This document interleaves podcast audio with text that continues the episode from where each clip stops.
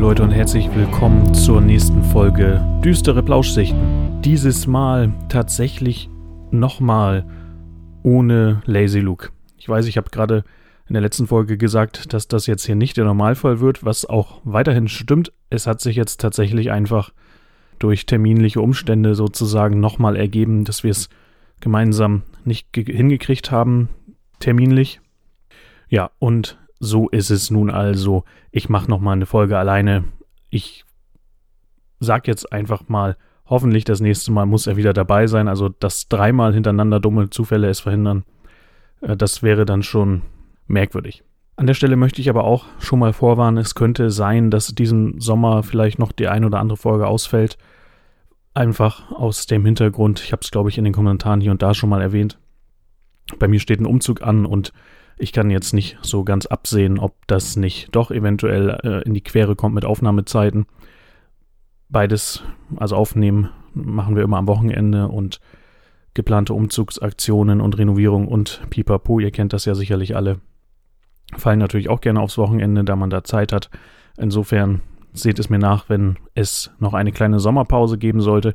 Ich habe jetzt aber gerade nochmal geguckt, wir haben jetzt eigentlich fast zwei Jahre ohne Pause durchgezogen.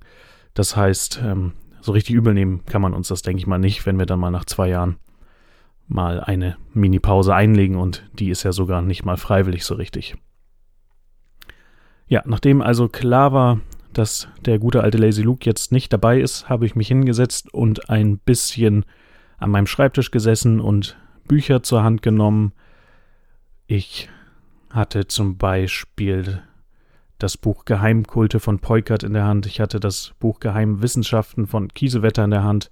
Ich hatte Haunted Skies Volume 1 in der Hand. Ähm, hab mich dann aber gegen all die Dinge, die ich da drin im Auge hatte, die ich aus diesen Büchern heraus hätte machen wollen, doch noch gegen entschieden und mich für ein, ja, sagen wir mal, etwas unbekannteres Thema entschieden. Es ist nicht gänzlich unbekannt, aber man stolpert da jetzt nicht an jeder Ecke drüber, ist jedenfalls mein Eindruck. Und zwar ist das das Thema Popo Bava. Wir kehren damit also nochmal zurück nach Afrika und man könnte diese Folge eigentlich auch als Kryptiden in Afrika Nummer 3 dann annoncieren. Ich habe da jetzt noch nicht endgültig entschieden, ob ich das unter diesem Titel laufen lassen möchte. Ihr werdet es dann ja zu diesem Zeitpunkt schon gesehen haben im Titel. Warum ähm, warte ich da oder zweifle ich da? Ich wollte eigentlich bei Kryptiden in Afrika mich mehr auf ähm, Wesenheiten konzentrieren, bei denen man irgendwie so ein bisschen zumindest auch drüber nachdenken kann, ob es vielleicht ein wirklich noch nicht entdecktes Fleisch- und Bluttier sozusagen ist.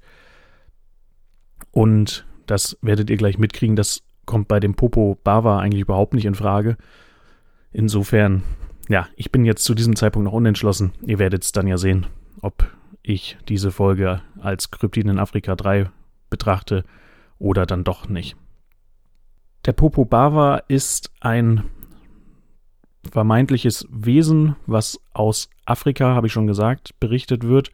Genauer gesagt aber aus Sansibar. Und Sansibar ist ja eine teilautonome teilautonomer Teil, sage ich mal, von Tansania, liegt also an der Ostküste Afrikas und besteht aus Inseln. Es ist ein Archipel sozusagen. Das sind mehrere Inseln, ähm, relativ viele kleine und dann zwei größere Hauptinseln. Das eine wäre Pemba und das andere wäre Unguja, allerdings auch Unguja manchmal selber einfach als Sansibar bezeichnet. Popobava ist der Name dieses Wesens und das ist ein Name, der aus der Swahili-Sprache kommt. Und man kann es übersetzen als Fledermausflügel. Popo bedeutet wohl so viel wie Fledermaus und Bava dann entsprechend so viel wie Flügel. Und dieser Name ist dann auch zumindest, sagen wir mal, Teilprogramm, hat also schon einen gewissen guten erklärenden Charakter. Denn Popo Bava muss man sich vorstellen, ja, ich würde jetzt sagen, nachdem ich mich da durchgelesen habe. Achso, das habe ich jetzt gar nicht erwähnt. Ich hatte vorhin die ganzen Bücher erwähnt, die ich in die Hand genommen hatte und wieder weggelegt hatte. Ähm, das Buch, was dann in der Hand geblieben ist, ist The Inhumanoids von 2009. Ein Buch, was zufälligerweise auch in Hellia, worüber wir letztes Mal gesprochen haben, erwähnt wird. Äh, darüber bin ich jetzt also auf den Popobava gestoßen, The, In, äh, The Inhumanoids. Das ist eigentlich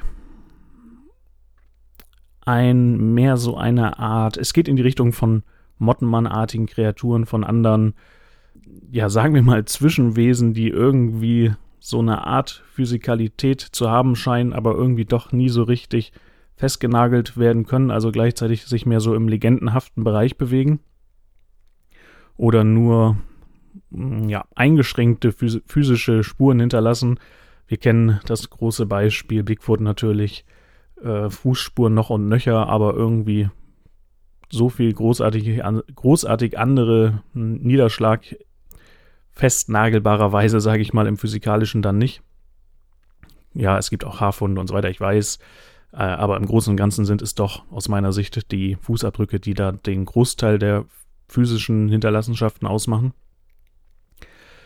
In dieser Ecke scheint sich der Popo Bava auch zu bewegen. Also wir haben es vielleicht mehr mit wir haben es mit etwas zu tun, was irgendwo zwischen Legende, zwischen womöglich teilphysischem etwas, Phänomen, vielleicht auch die ein oder andere Verwechslung äh, und magischem Wesen, Geist, Dämon sogar einzuordnen ist. Nicht ganz leicht greifbar, wie man jetzt also schon hier an diesen längeren Ausführungen merkt. Und eigentlich genau genommen kann der Popobava in verschiedenen Formen erscheinen, aber die, ich sag mal, berühmteste oder vielleicht auch häufigste ist eben die von einem, ja, irgendwie humanoiden Wesen, gerne mit einem Auge, also als Zyklop beschrieben, und eben Fledermausflügeln, unterschiedliche Größenangaben, aber nach meinem Eindruck ist die häufige Größenangabe eher klein, so etwas über einen Meter. Hier bemerke man natürlich auch wieder so eine der ganz typischen Größenkategorien, die merkwürdige, nichtmenschliche, humanoide scheinbar im Erleben der Menschen haben. Auch die Greys sind ja immer in dem Bereich anzusiedeln. 90 cm, 1,20. Viele andere Gnome, Elfen und so weiter. Vieles wird in diesem Bereich geschrieben, äh, beschrieben. Was natürlich aber auch wieder relativiert werden muss mit der Feststellung, naja, eigentlich, wenn man es jetzt genau nimmt, findet man Beschreibungen über Wesen von allen möglichen Größen. Also da gibt es keine festen Kategorien offensichtlich. Aber ich denke, diese kleinen, ich sage jetzt mal Hobbit, Hobbit-mäßigen Größen äh, fallen doch irgendwie als relativ häufig auf, ist mein Eindruck. Wir haben es also mit einem kurz geratenen humanoiden, mit Fledermausflügeln versehenen Wesen mit einem Auge zu tun. Das klingt schon mal per se relativ gruselig, würde ich jetzt mal sagen, wahrscheinlich für die meisten von uns. Es wird dann aber noch gruseliger, denn der Popobava macht etwas, was andere vielleicht vergleichbare Wesen, man denkt natürlich als erstes an den Mottenmann, Mothman, so in dieser Ausprägung nicht gemacht haben. Der besucht die Leute zu Hause, gerne nachts, man kann ihn aber auch manchmal tagsüber sehen, besucht die Leute zu Hause und ja, vergewaltigt sie. So kann man es, denke ich, sagen. Das betrifft Frauen und Männer. Ich habe aber den Eindruck gewonnen, dass es fast mehr Männer sind, äh, die davon betroffen sind, von diesem Erlebnis. Es ist natürlich entsprechend in der Regel ein ganz klar negativer Kontakt, also nichts mit Space Brothers äh, oder dergleichen freundlichen Wesen oder hilfreichen Hausgeistern oder Elfen oder dergleichen. Das scheint doch ein etwas unangenehmerer Zeitgenosse zu sein. Die Menschen beschreiben, dass sie im Bett liegen und was, was auffällig ist, oft wird ein Druck beschrieben und oft wird die Unfähigkeit zum Schreien beschrieben und oft wird auch eine traumartige, ja, sagen wir mal, Grundstimmung der Szene, sag ich mal, oder des Erlebnisses beschrieben. Und wenn ich jetzt diese drei Dinge aufzähle, dann ist, denke ich, vielen schon klar, an was man da irgendwie auch automatisch denken muss. Äh, die Rede ist natürlich von Schlafparalyse, also diese Überfälle, die der Popo Bava da verübt. Zumindest in diesen Teildimensionen, sage ich mal, die da beschrieben werden, erinnern einen doch ganz, ganz stark an das Phänomen der Schlafparalyse und erinnern einen auch ganz, ganz stark an vielleicht aus europäischem Kontext bekannten Vorstellungen, wie zum Beispiel vom Alp, vom Alpdruck, äh, der nachts die Leute heimsucht äh, und dann ähnliche physische Erlebnisse dabei äh, da sind. Ich habe schon angedeutet, dieses Wesen wirklich in einem Schnittbereich verschiedenster möglicher Vorstellungen, sage ich mal. Also wenn man wenn Lazy Luke jetzt hier wäre, würde er das sicherlich für sich einfach unter eine besondere kulturelle Ausformung von Schlafparalyse-Erlebnissen oder sagen wir mal eine besondere kulturell geprägte Interpretation von Schlafparalyse-Erlebnissen abspeichern für sich. Und das ist natürlich auch durchaus legitim. Das könnte tatsächlich der Fall sein. Ich weiß es natürlich auch nicht. Was interessant ist, ist, dass manchmal auch noch eine Assoziation oder ein Vorhandensein von Schwefelgeruch berichtet wird. Also, ich weiß nicht, irgendwann zuletzt haben wir da, glaube ich, schon mal kurz drüber geredet. Schwefelgeruch ist, ja, klassischer geht's fast nicht, würde ich sagen. Bei so, so vielen Berichten von paranormalen Erlebnissen wird auch von Schwefelgeruch erzählt. Das ist schon interessant. Eine weitere Besonderheit des Popo Bava die ich auch besonders interessant finde, ist, dass die Opfer oft berichten, dass der Popo Bava sie sozusagen regelrecht dazu drängt oder bedroht, von ihren Erlebnissen zu erzählen. Also er vermittelt sozusagen, wenn du das nicht rumerzählst, dann komme ich wieder. Das ist so ein bisschen im Konzert mit der Vorstellung, dass der Popo Bava dann auch ganz besonders Leute heimsucht, die nicht an ihn oder an ähm, übernatürliche Wesen, sage ich jetzt mal, im Allgemeinen glauben und äh, das so ein bisschen wie so eine Art Racheaktion dann vielleicht oder, oder ähm, Rache ist das falsche Wort. Ähm, Lektion, wie so eine Art Lektion äh, erteilt wird. Hier, wenn du das erlebt hast, dann ist mit dem Zweifel alles vorbei und äh, das ist sozusagen die Strafe dafür, dass du nicht an mich geglaubt hast oder an uns geglaubt hast. Dieses, dieses Element ist mir persönlich jetzt aus anderen Kontexten nicht so bekannt, deswegen ist es mir auch besonders aufgefallen. Also die, die explizite Ansprache des Opfers, sage ich mal, ähm, zu berichten über das Geschehen, das ist zumindest meinem Eindruck nach was Besonderes. Wenn ihr da anders informiert seid oder ihr viele andere Fälle kennt, wo ähnliches passiert ist in anderen Kontexten, gebt mir gerne Bescheid, interessiert mich auf jeden Fall.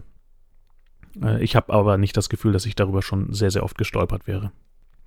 So, damit haben wir den grundsätzlichen, hm, das grundsätzliche Erscheinen dieses Wesens erstmal oder um was es sich überhaupt handelt dabei, haben wir schon mal angerissen. Vielleicht noch interessant zu erwähnen ist, dass diese Inseln, Sansibar-Inseln, wo der auftaucht, ähm, primär islamisch geprägt sind von der verbreiteten Religion her. Und die, dieser Popovar wird dann entsprechend sozusagen der muslimischen Tradition auch gerne einfach als Djinn sozusagen, als besondere Form von Djinn betrachtet. Der ist auch noch gar nicht so alt, also offenbar sind die ersten Sichtungen davon ungefähr in den 60ern losgegangen, 65. Und zwar kurz nach einer Revolution, die da stattgefunden hat. Warum das vielleicht interessant oder erwähnenswert ist, sage ich gleich später noch.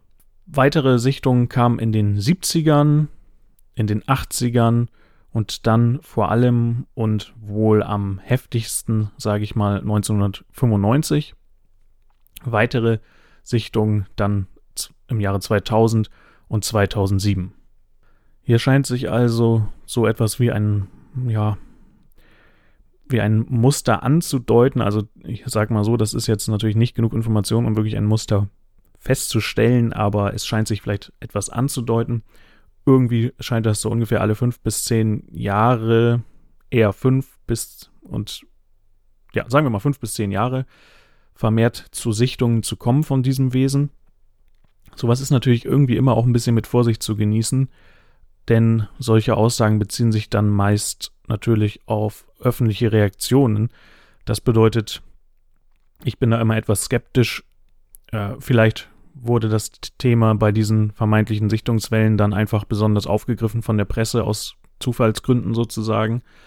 Und dementsprechend hat es sich dann, äh, haben sich mehr Leute wiederum gemeldet, weil sie in der Zeitung drüber gelesen haben. Also aus meiner Sicht kann so durch die Dynamik zwischen Erlebnismeldenden, der Presse, die darauf eingeht und das Thema populär macht und dann sozusagen die Rückwirkung in die Bevölkerung, kann auch leicht der Eindruck vielleicht entstehen, dass jetzt mehr sowas geschieht, gerade, dass jetzt gerade eine Hochphase sozusagen ist, äh, was womöglich gar nicht sein muss. Vielleicht war 95 oder in den 80ern da, haben genauso viele Menschen Erlebnisse mit diesem Popo Bava gehabt wie sonst auch. Äh, und das Ganze hat sich nur zu so einer vermeintlichen Welle hochgeschaukelt, weil äh, vielleicht irgendein Reporter irgendeine besonders spannende Story gehört hat, darüber berichtet hat, dann sind deswegen mehr Zeugen, haben sich getraut, was zu sagen, was sie sonst nicht getan hätten äh, und so weiter und so fort. Ich denke, ihr versteht, in welche Richtung ich denke. Ähm, also vorsichtig muss man da, denke ich, schon sein. Es ist aber trotzdem nicht ganz interessant, weil diese, äh, nicht ganz uninteressant, weil diese Schwerpunkte wohl mit politischen Phasen bzw. Ereignissen im Land so ein bisschen korrelieren, äh, zum Beispiel mit Wahl, mit Wahlen. Warum erwähne ich das jetzt extra? Naja, einfach nur aus dem Grund, dass ja andere Wesen, merkwürdige Wesen, die gesehen werden, manchmal auch im Zusammenhang dann mit Ereignissen stehen, die für die Allgemeinheit der Region irgendwie von Interesse sein könnten oder von Interesse sind. Es ist klar, euch ist klar, woran ich denke. Äh, der berühmte Mottenmann zum Beispiel, ja, in West Virginia, Point Pleasant, ist vielfach eben in Zusammenhang gebracht worden mit dem Einsturz der dortigen Silver Bridge. Also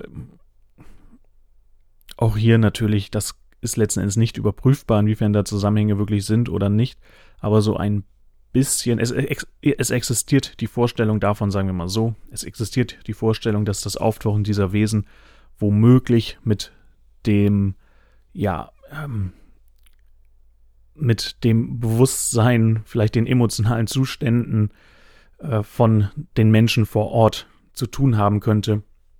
Und vielleicht eine Idee, wenn die Menschen unbewusst besonders erregt sind, ähm, ängstlich sind vielleicht, vielleicht auch fröhlich, ich weiß es nicht, aber vielleicht unbewusst äh, größere Anzahl Menschen in einem bestimmten emotionalen Zustand sind, dass womöglich damit dann solche Sichtungen einhergehen, was auch hier, ich will da gar nicht postulieren, dass das in die Richtung gehen muss, dass das dann Einbildungen sind, sozusagen aufgrund eines besonderen Zustands bei den Menschen. Es könnte auch sein, dass Menschen in solchen Zuständen empfänglicher sind für etwas, ähm, was ohnehin da wäre. Da sind tausend Varianten denkbar. Ähm, ich wollte es nur mal erwähnt haben. Auch hier wieder, Lazy Luke würde dann mit Sicherheit die Variante wählen, äh, zu sagen, ja, die Leute sind besonders unter Anspannung in solchen Phasen, zum Beispiel, wenn es da um politische Revolution oder Umwälzung oder Wahlen oder dergleichen geht. Und aus dieser besonderen inneren Anspannung heraus sehen sie dann vermehrt solche Dinge, sowas wie Stressprojektionen, sage ich mal, könnte man es dann vielleicht sich vorstellen. Ähm, ich weiß es nicht, das ist aber wahrscheinlich dann so die, die Herangehensweise, die man wählen würde, wenn man nur material, materialistische ähm, Weltsichten zulassen möchte. Es gibt auch, ich sage mal, Legenden oder Vorstellungen vor Ort, was es mit diesem Wesen denn genauer auf sich haben könnte, beziehungsweise wo er herstammt. Da gibt es unterschiedliche. Eine wäre zum Beispiel, dass ein Zauberer sozusagen, ein schwarzer Magier in den 70ern, ja, ein, ein Djinn sich herbeigerufen hat, um Rache zu nehmen bei einem Nachbarn und er dann Kontrolle darüber verloren hat und dieser Djinn jetzt sozusagen der Popo Bava frei und unkontrolliert herum geistert. Es gibt andere Vorstellungen auch davon, dass sich zum Beispiel in diesen Erscheinungen, dass äh, bestimmte schlimme Erlebnisse im im, im kollektiven Unbewusstsein, sage ich mal, manifestieren könnten. Äh, denn Sansibar hat eine ja, spannende Geschichte, allerdings nicht immer schön, in der auch das Thema Sklavenhandel, Sklaverei eine große Rolle gespielt hat. Also es gibt da die unterschiedlichsten Ansätze, wie man versucht, diese Erscheinung zu erklären. Und ja, es ist, denke ich mal, ich brauche nicht erklären, dass wir darüber hier an der Stelle nicht entscheiden können. 1971 hat ein Mädchen ähm, in einem Dorf auf der Insel Pemba, das ist die nördlichere Insel, ja, ein Besessenheitserlebnis, sage ich mal, gehabt. Und da waren einige Dorfbewohner dann sozusagen anwesend. Und dieses Mädchen war dann zumindest, so geht die Geschichte, angeblich besessen von Popo Bava, hat mit einer entsprechend veränderten Stimme gesprochen und ich habe es jetzt so explizit nicht gelesen, aber ich konnte es jetzt nur so verstehen, dass das scheinbar einer der, dieses Ereignis scheinbar einer der Ursprünge dafür ist, warum man meint zu wissen, dass es Popo Bava darum geht, seine eigene Existenz sozusagen zu beweisen, beziehungsweise die zu bestrafen, die nicht an ihn glauben. Äh, so wie das aufgeschrieben war, muss ich sozusagen davon ausgehen, dass das wahrscheinlich dann in dieser Besessenheitssitzung dort von diesem Mädchen gesprochen worden ist, und von dem Mädchen in Klammern von dem Geist, der sie da besessen hat, der dann eben Popo Bava gewesen sein soll. Davon abgesehen, dass man von diesem Fall also ich jedenfalls nicht so ähm, an jeder Ecke was gehört hat, finde ich ihn auch deswegen spannend, weil er sich ja auch so ein bisschen in die Gegenwart zieht. Also die letzte größere Welle, habe ich erwähnt, war wohl scheinbar 2007. Das ist jetzt noch nicht so lange her. Gut, ich merke jetzt gerade, Gegenwart ist da vielleicht etwas euphemistisch, doch schon ein bisschen her, 14 Jahre her. Ähm, aber ihr wisst schon, was ich meine. Ist eben nicht 70, 80, 90, 100, 300 Jahre her, sondern relativ zeitnah. Das bedeutet, ich kann jetzt natürlich mir vornehmen, da mal ein Auge drauf zu haben und alle paar Monate vielleicht nochmal nach dem Popo Bava zu schauen. Und vielleicht haben wir dann das Glück, in Anführungsstrichen, gegebenenfalls mal mehr oder weniger zeitnah, wenn es wieder eine entsprechende Welle geben sollte, äh, das irgendwie aufzugreifen und dann womöglich wirklich aktuell da berichten zu können. Ich habe es mir auf jeden Fall vorgenommen, da ein Auge drauf zu haben und vielleicht klappt das ja. Diese geflügelten Wesen sind irgendwie, irgendwie sind sie was, was die Menschen besonders fasziniert, habe ich das Gefühl. Je nachdem natürlich jetzt, welchen Standpunkt man über ihre Realität annimmt, kann man da auch unterschiedlich drüber nachdenken. Aber es ist, finde ich, schon auffällig, dass natürlich ähm, die Vorstellung von Engeln, von Dämonen, sind geflügelte Wesen oft. Wobei man dazu sagen muss, dass gerade bei Engeln das auch nicht immer der Fall sein muss. Also wenn man sich zum Beispiel mal ins Alte Testament reinguckt, wie Engel beschrieben werden, sind das mitunter auch einfach ganz normal scheinbar erscheinende Menschen. Also man kann sich Engel und entsprechende Wesen auf die unterschiedlichsten Weisen vorstellen, aber eine immer wiederkehrende Weise, darauf wollte ich hinaus, scheint dann das humanoide geflügelte Wesen zu sein. Der Mottenmann ist natürlich ein bekanntes Beispiel jetzt aus dem Westen. Jetzt haben wir hier gerade ein Beispiel aus dem afrikanischen Kontext gehabt. Und jetzt möchte ich noch zum Schluss ein kleines, ähm, kleinen Abstecher machen. Wiederum auch in den Westen. Allerdings nicht zu Mottenmann, sondern zu etwas, was den Namen Bat Squatch erhalten hat. Es gibt da verschiedene Sichtungen. Ich werde jetzt mal eben kurz die, ich denke, berühmteste aufgreifen. Und zwar ist die geschehen 1994 im äh, Frühjahr 1994 in der Nähe von Mount Rainier. Das ist in Washington. Äh, ein Berg, über den es auch verschiedene Geschichten natürlich gibt. Die berühmteste ist vielleicht natürlich die UFO-Sichtung von Kenneth Arnold. Äh, am, ich glaube, 24. Juni war das 47. Also der Mount Rainier vielleicht sogar auch nochmal ein Thema für sich, für die Zukunft. Mal schauen. Da jedenfalls ist das geschehen. Äh, geschehen. Ein junger Mann namens Brian Canfield, 18 Jahre alt zu dem Zeitpunkt, ist mit seinem Auto durch die Nacht gefahren und plötzlich ist der Motor gestorben und die Beleuchtung im Fahrzeuginnern ist auch gestorben. Der Motor geht einfach aus. Die Scheinwerfer oft außen bleiben an. Das ist ja auch was, was wir absolut nicht zum ersten Mal hören von merkwürdigen Erlebnissen oder als Vorspiel, sagen wir mal, von merkwürdigen Erlebnissen. Und außerdem blieb dann sein Wagen plötzlich stehen, obwohl er selber nicht gebremst hat mitten auf dem Weg. Das war eine einsame Gegend an einem Waldrand und an einer, einer Wiese oder einem Feld offensichtlich. Und er saß da in seinem Auto dann entsprechend und hat sich natürlich gewundert, was los ist. Ich habe es mir vorgestellt, wenn mir das passieren würde, ich würde mich auch recht stark wundern. Gut, und weil ich jetzt mit solchen Geschichten vorbelastet bin, würde ich dann wahrscheinlich als nächstes gleich denken, oh Gott, okay, jetzt geht's los. Ähm, aber naja, bisher habe ich sowas nicht erlebt. Schauen wir mal, ob das wohl nochmal Realität wird. Weiß allerdings auch nicht, ob ich das, so wie es sich jetzt hier weiterentwickelt, so gerne haben wollen würde.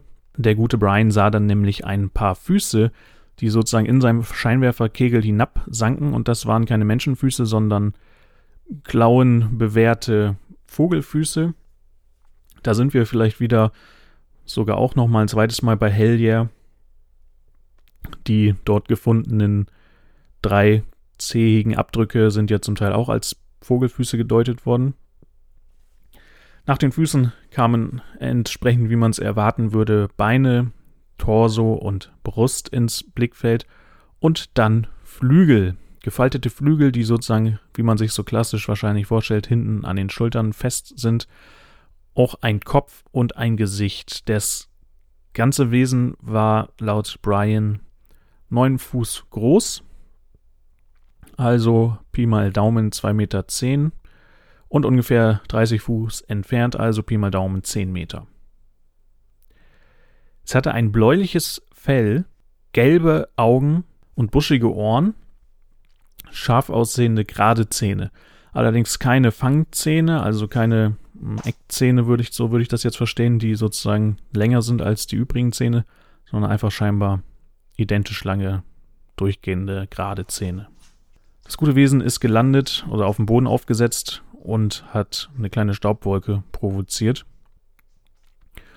Und der Brian war entsprechend so ein bisschen geschockt und hat sich quasi am Lenkrad festgehalten. Wie gesagt, vermutlich eine relativ übliche Reaktion.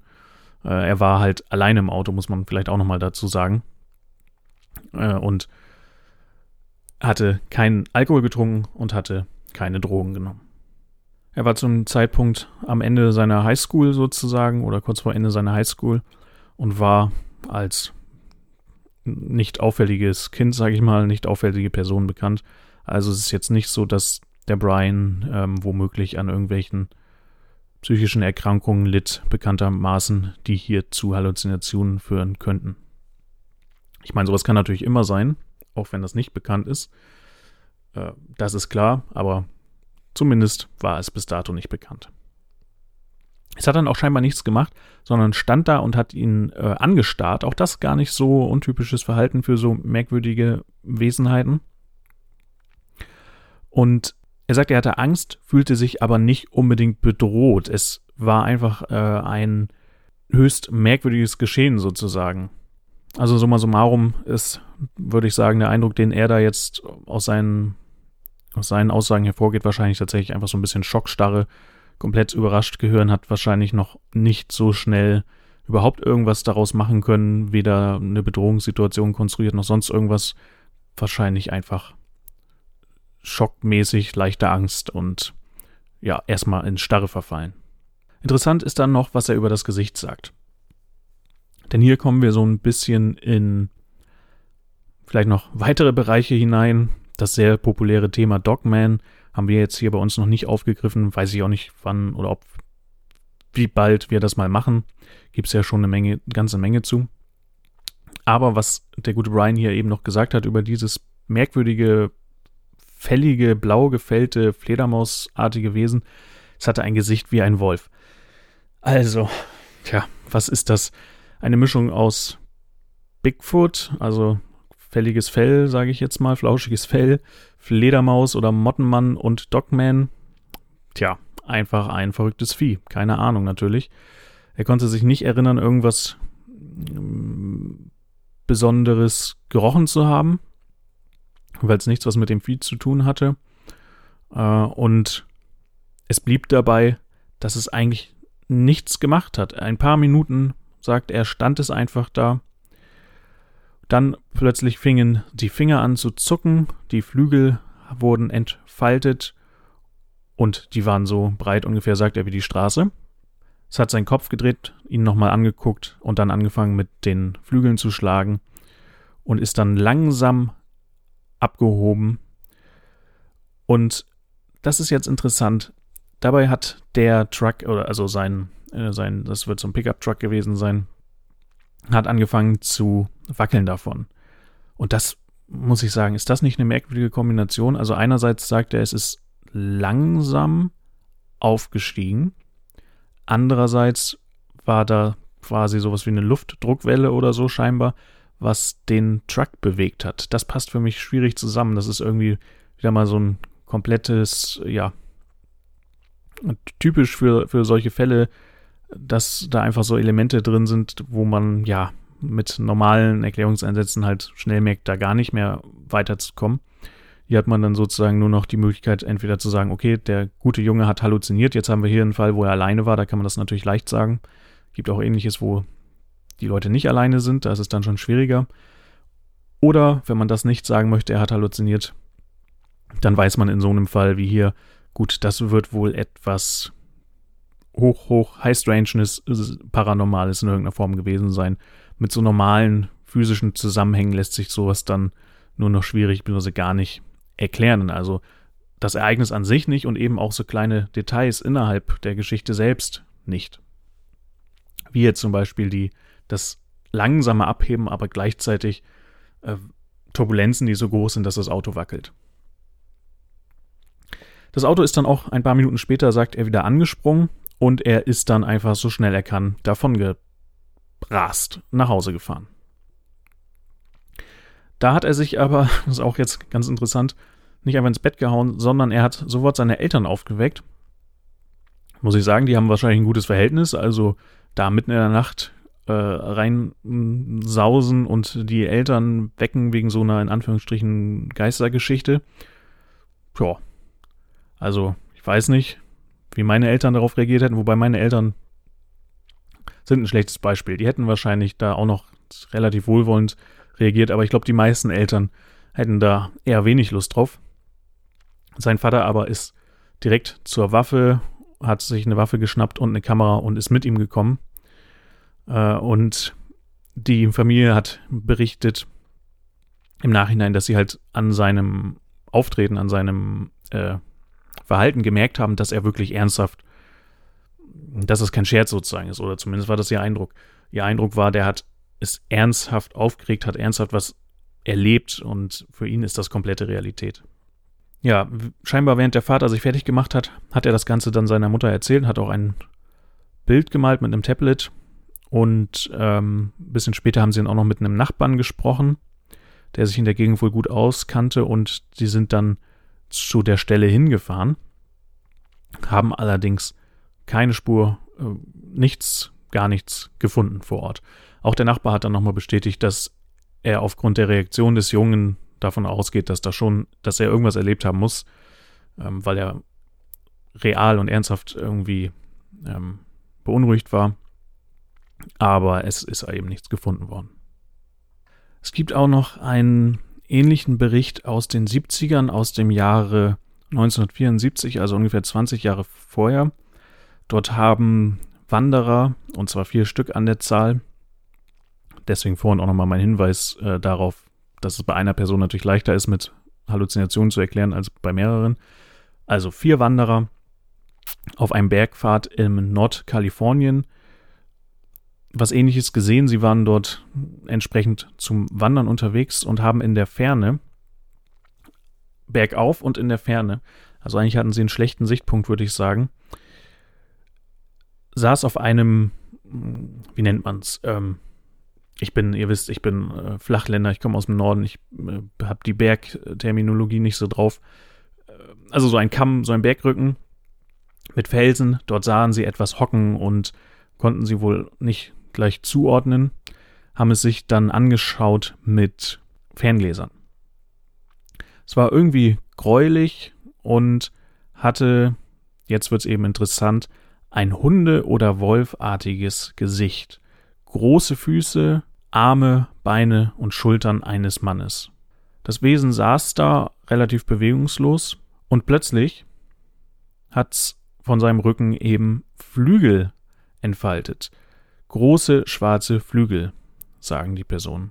Sie fügen auch hinzu, dass sie sicher sind, dass es kein Kondor oder ein anderer großer Vogel war, ähm, denn sie, damit kennen sie sich wohl aus.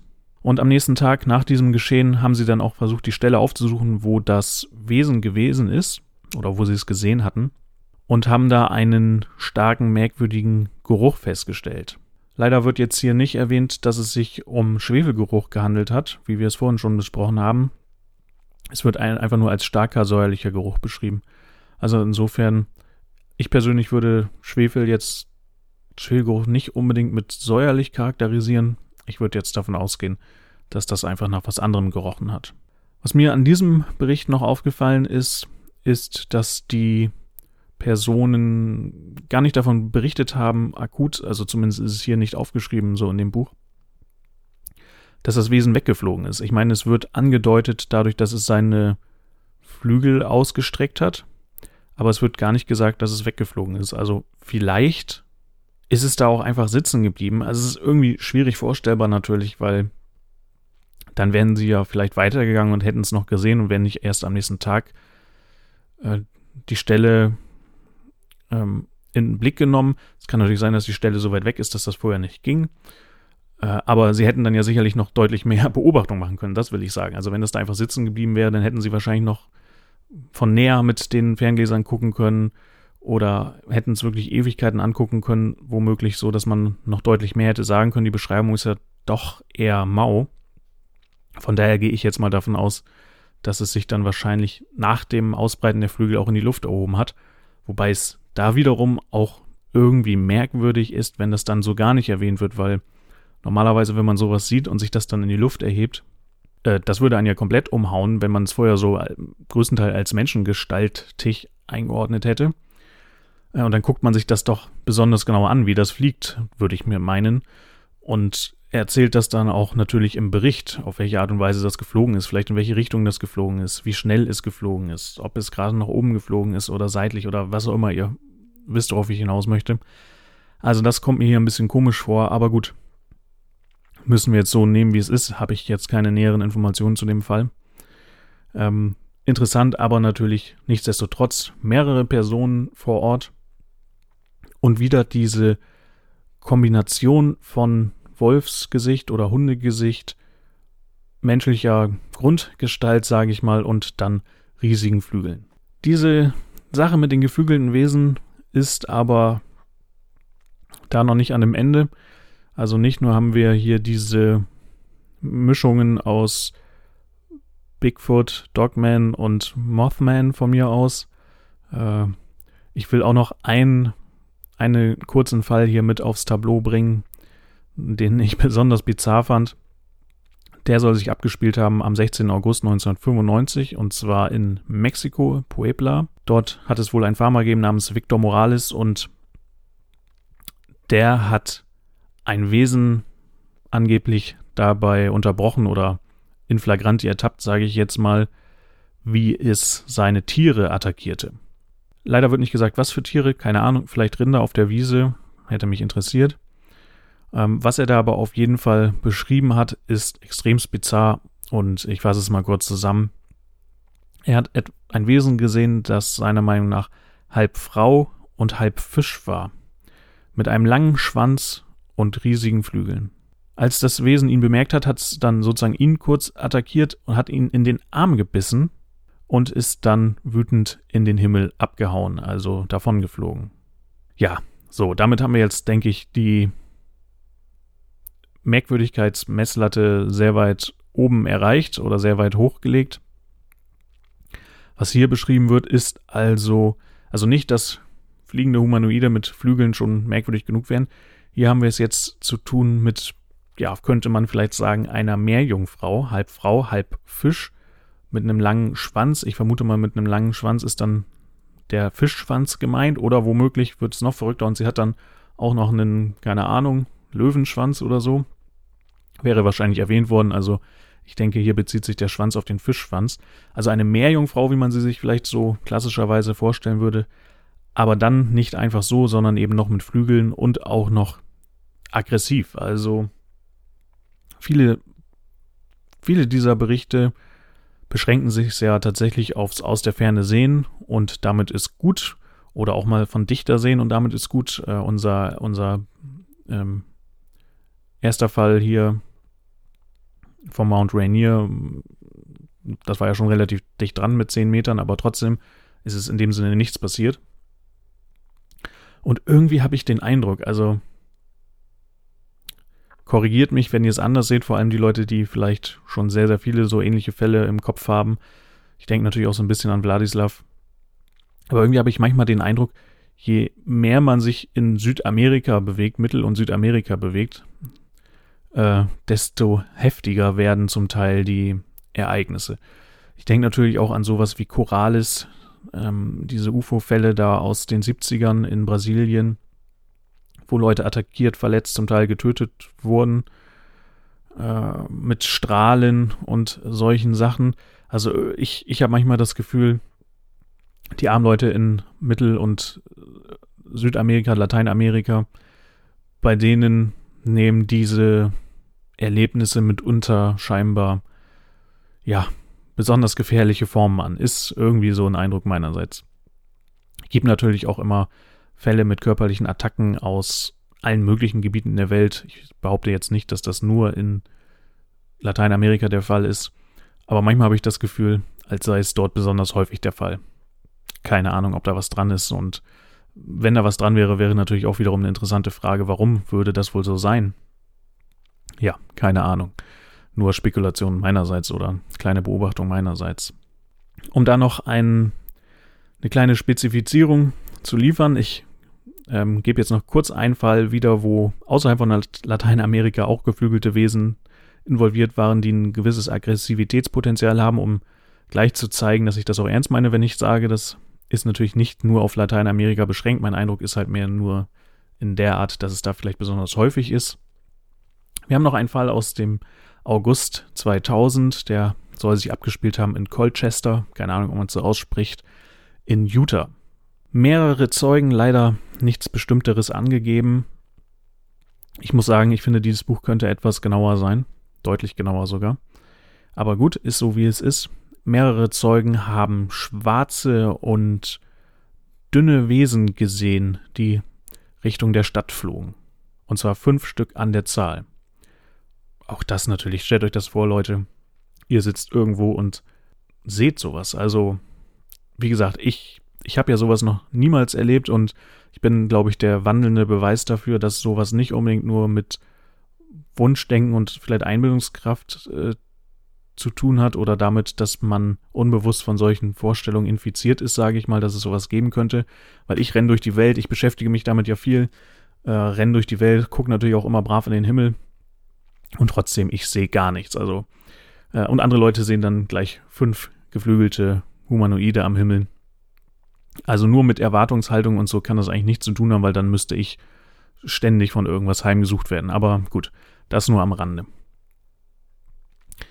Eine Frau hat behauptet, dass sie von fünf großen schwarzen Wesen, äh, Entschuldigung, nicht groß, fünf schwarzen Wesen attackiert worden ist mit großen Flügeln und großen Augen. Auch das ein immer wiederkehrender Klassiker, die großen Augen in allen möglichen Kreaturen. Und zwar während sie in ihrem Auto saß, das geparkt war. Eines dieser Wesen hat angeblich durch das Autofenster sozusagen ähm, durchgebrochen, also das Autofenster kaputtgeschlagen und ihr in den Arm gebissen.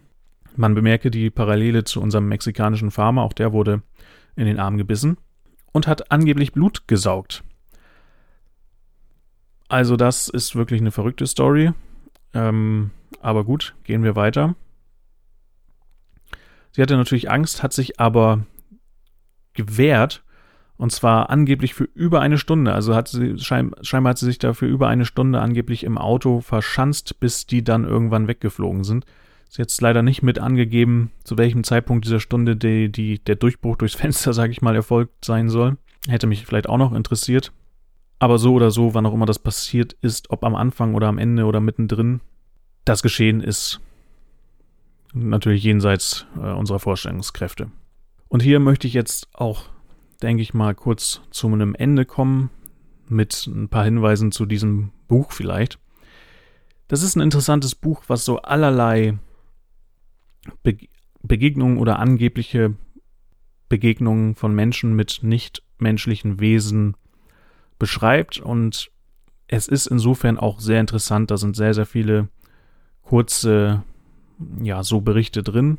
Ich würde euch aber nicht empfehlen, euch das Buch unbedingt zu kaufen, außer ihr seid da komplett auf dieses Thema, sage ich mal, eingeschossen, einfach weil es so unbefriedigend ist. Es wird sehr vieles nur angerissen und ähm, man würde gerne mehr wissen, äh, was man nicht bekommt und man bekommt auch nicht die Informationen, ob das jetzt schon alles war, was man hier drin hat. Also viele dieser Erlebnisse, die hier geschildert werden, das sind so Sachen, die man so vom Informationsgehalt, einfach der Menge, der Genauigkeit, sage ich mal, des Berichtes eher in einer Zeitung auch vermuten würde, wo dann ja meistens nicht so viel Platz ist und so einer Sache dann nicht so viel Raum gegeben wird. Aber es wird hier eben einfach an keiner Stelle so richtig deutlich gemacht, wo kommen diese Informationen jetzt her?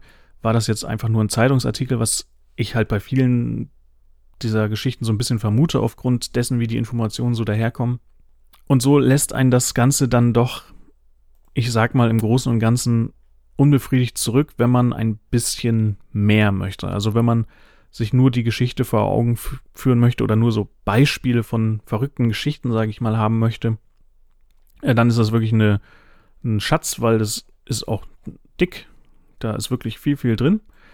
Wenn man aber leicht genervt davon ist, wenn man dann keine genaueren Angaben, sage ich mal, bekommt, ähm, dann ist es frustrierend, weil so viele interessante Geschichten drin sind und je interessanter die Geschichte ist, desto mehr möchte man dann natürlich eigentlich auch dazu wissen. Es gibt eine Bibliografie, aber die ist eher allgemeinerer Natur, sage ich mal. Umfasst auch nicht wirklich viele Titel, 65 Titel. Und zumindest in der Ausgabe, die ich habe, sind keine Fußnoten oder sowas gesetzt. Das heißt, alles, was man hier jetzt liest, ja, wenn man sich dann für mehr interessiert, könnte man sich die Mühe machen, diese 65 Titel der Bibliografie durchzuackern und in der Hoffnung, da das zu finden. Eine von hunderten Geschichten, die da in dem Buch drin sind. Ähm, also, das ist natürlich nicht so richtig praktikabel. Naja, gut. Insofern, jetzt versteht ihr vielleicht auch, warum ich das so ein bisschen ausgesucht habe für eine zweite Solo-Folge. Lazy Luke ist nicht dabei, das heißt, ich lass einfach die Zügel mal so ein bisschen ins Kraut schießen, habe ich mir gedacht, und ähm, hau mal ein klein bisschen bizarrere Sachen hinaus, wo das mit der Dokumentation auch nicht so super ist. Ich bin da selbst auch kein Fan von, so wie Lazy Luke davon auch kein Fan wäre, aber ich kann mich damit arrangieren, wenn es denn dann mal so ist. Und es ist ja klar bei all diesen Geschichten, man muss auch immer schön Skepsis walten lassen äh, und darf das nicht einfach alles so als gegeben hinnehmen. Aber was man, denke ich, doch aus all dem schon mal als grobes Fazit lernen kann, ist, dass diese Vorstellung von geflügelten, menschlichen, teilmenschlichen Mischwesen, das ist einfach was, was uns offenbar, ja, mehr oder weniger überall, wahrscheinlich mehr oder weniger zu allen Zeiten in irgendwelchen Formen in unserem menschlichen ähm, Repertoire, sage ich mal, vorhanden ist und was schlicht und ergreifend die Menschen hier und da auch sehen und erleben, was auch immer dann dahinter stecken mag, wie auch immer man sich das erklären möchte, ob mit Halluzinationen von Einzelpersonen oder sogenannter Massenhysterie. Das ist ja ein Stichwort, was dann bei sowas gerne kommt, vor allem wenn es größere Ansammlungen sind, wie da zum Beispiel 95 in äh, Afrika, Sansibar. Kein Mensch weiß eigentlich, was Massenhysterie ist oder wie das funktioniert, meiner Meinung nach. Also ich habe da jedenfalls noch nie was mich so wirklich überzeugend zu gelesen. Aber das ist ein anderes Thema. So oder so, diese Viecher tauchen immer weiter auf und deswegen kann ich zum Schluss nur sagen, Haltet die Augen offen, guckt in den Himmel, wenn ihr was Merkwürdiges seht. Sagt mir auf jeden Fall Bescheid, wenn ich was Merkwürdiges sehe. Sage ich natürlich auch Bescheid. So, vielen Dank fürs Zuhören dieser nochmal etwas ungewöhnlicheren und wahrscheinlich auch kürzeren Folge. Ich hoffe, wir kehren demnächst wieder in den normalen Modus zurück. Bis dahin, gehabt euch wohl und macht's gut. Ciao.